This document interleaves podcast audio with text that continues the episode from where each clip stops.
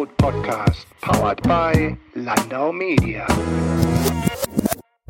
Es dürfte einer der besonders spannenden Arbeitsplätze in der Berliner Medien-, Museums- und Kommunikationswelt sein. David Weigand ist Head of Education and Participation des Labs im Futurium Berlin.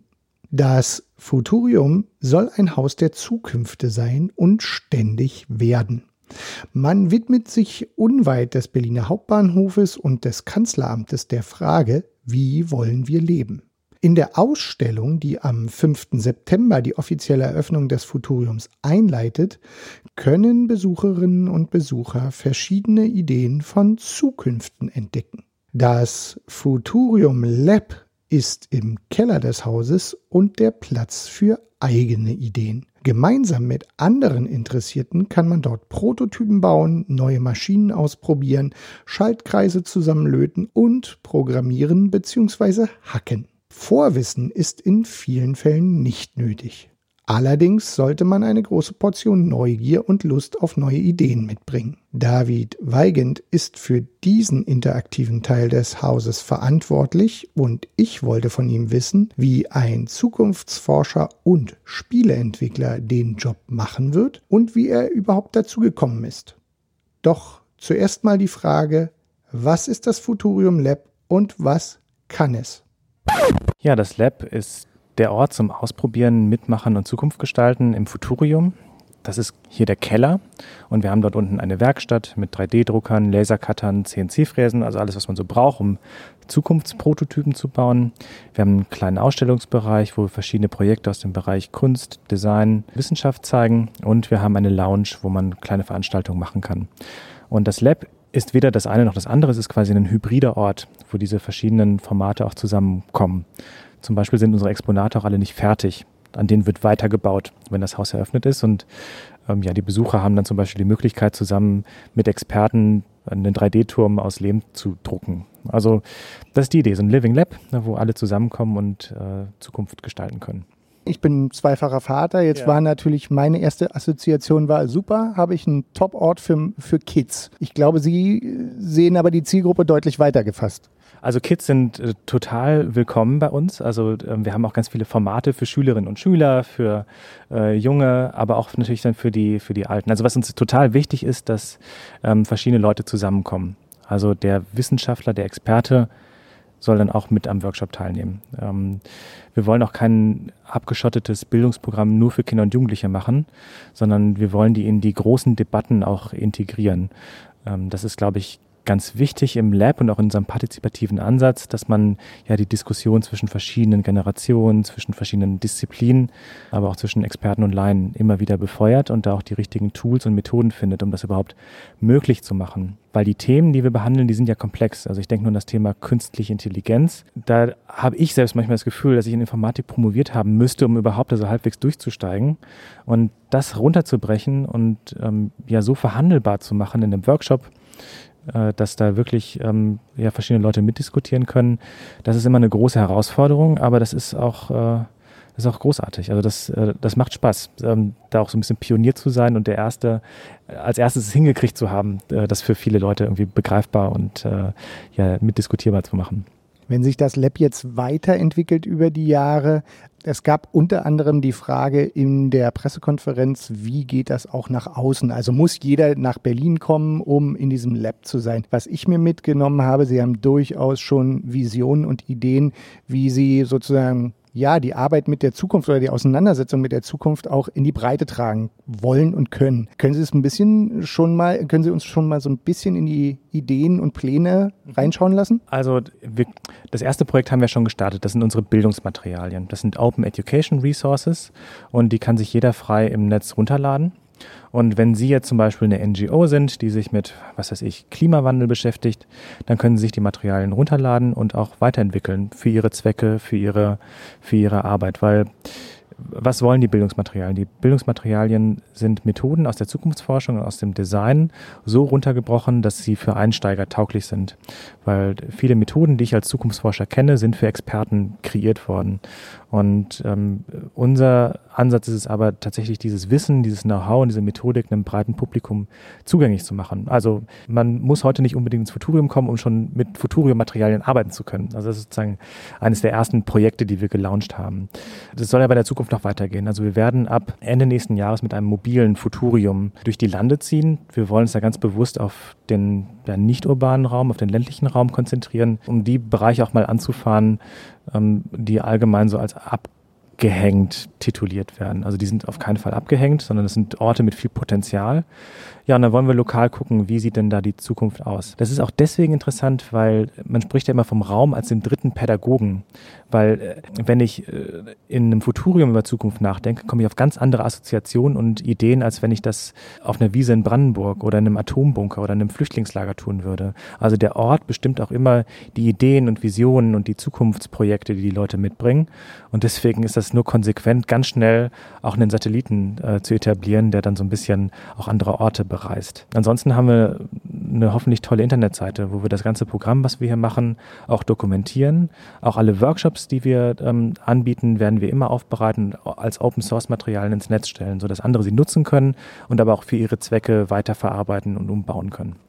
Sie senden jetzt quasi ja auch ein gewisses Bild der Zukunft oder eine Vorstellung davon, was Zukunft sein könnte, nach draußen.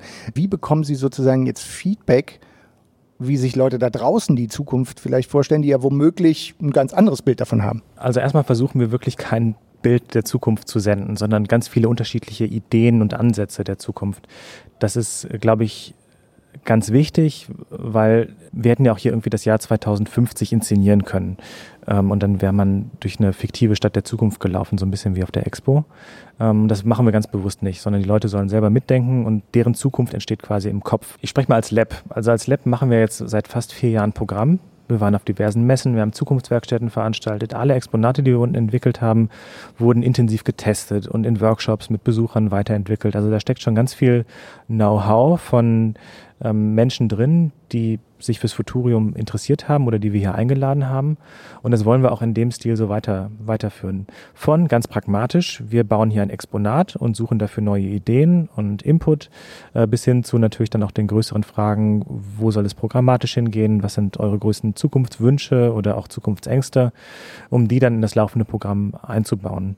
Ich glaube, dieser Lab-Gedanke bedeutet ja auch, dass ich ständig lerne und mich auch ständig verändere. Und da gar nicht genug Impulse eigentlich kriegen kann. Also ohne ein Netzwerk von interessierten Bürgern, Wissenschaftsorganisationen, Künstlern, Experten, Laien, die sagen, ach, das Lab, das ist spannend, da wollen wir mitmachen, da haben wir Lust drauf, könnte so ein Ort gar nicht existieren. Wir sind quasi abhängig von Feedback und äh, Impulsen von außen. Anders äh, wird das dann doch relativ schnell eine tote Veranstaltung. Aber wir sind da total positiv, weil wir haben so viel Aufmerksamkeit und Interesse, ähm, was so organisch jetzt gekommen ist, weil die Leute anscheinend auch so einen Ort sich wünschen und äh, total happy sind, dass da jetzt ein Angebot äh, kommt. Deswegen bin ich tatsächlich super optimistisch, dass sich da eine Community finden wird, die ja dann auch so ein Lab und so ein Futurium mitträgt und bereichert mit ihren Ideen.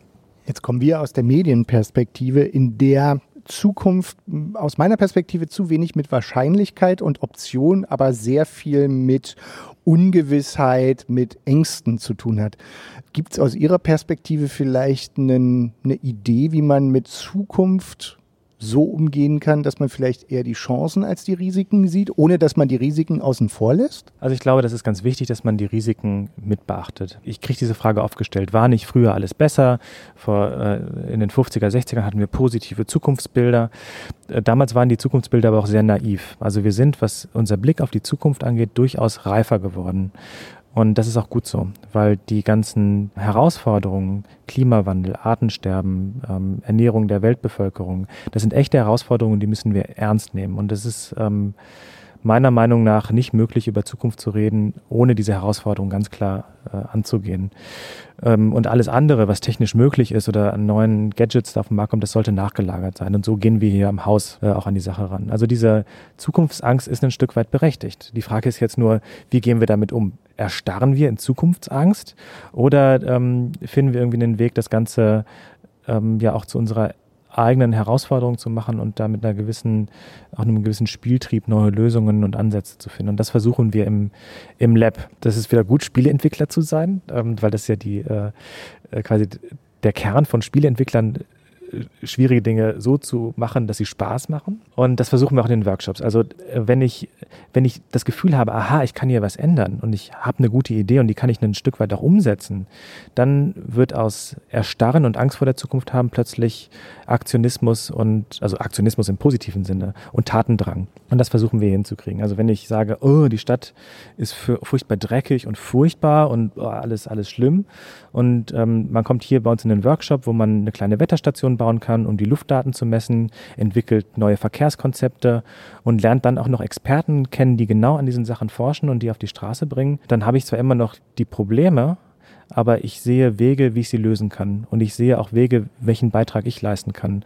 Und das ist der Punkt, wo es kippt. Und dann wird aus ja, Zukunftsangst plötzlich ja eine Zukunftskraft. Und das ist, glaube ich, total wichtig, ne? die Probleme als Startpunkt zu nehmen und die Herausforderungen bewusst anzugehen, sie nicht wegzu, wegzudiskutieren, ähm, aber dann mit ganz viel Tatendrang und Innovation und äh, Kreativität da neue Lösungen zu entwickeln. Und man könnte ja auch was anderes machen. Man könnte ja auch sagen, wir machen hier so eine Parallelwelt.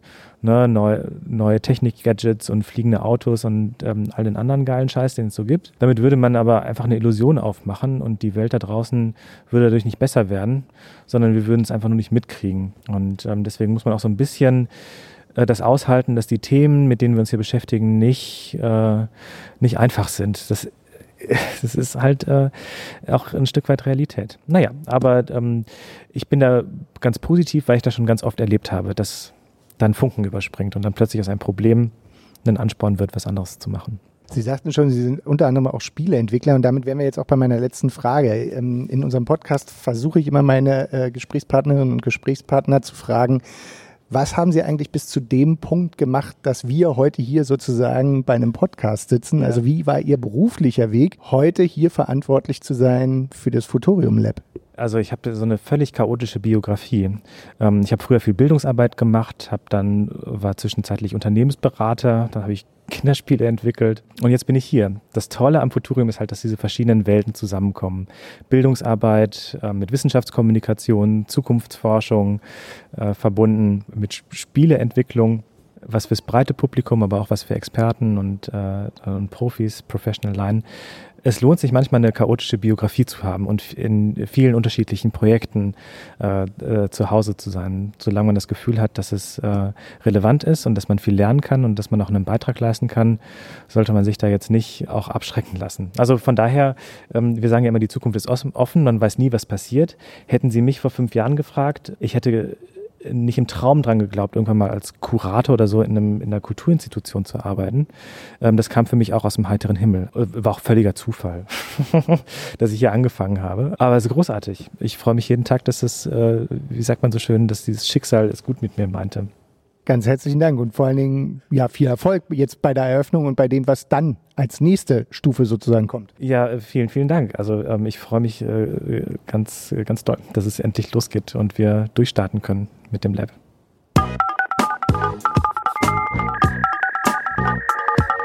Der Medienrot Podcast, powered by Landau Media.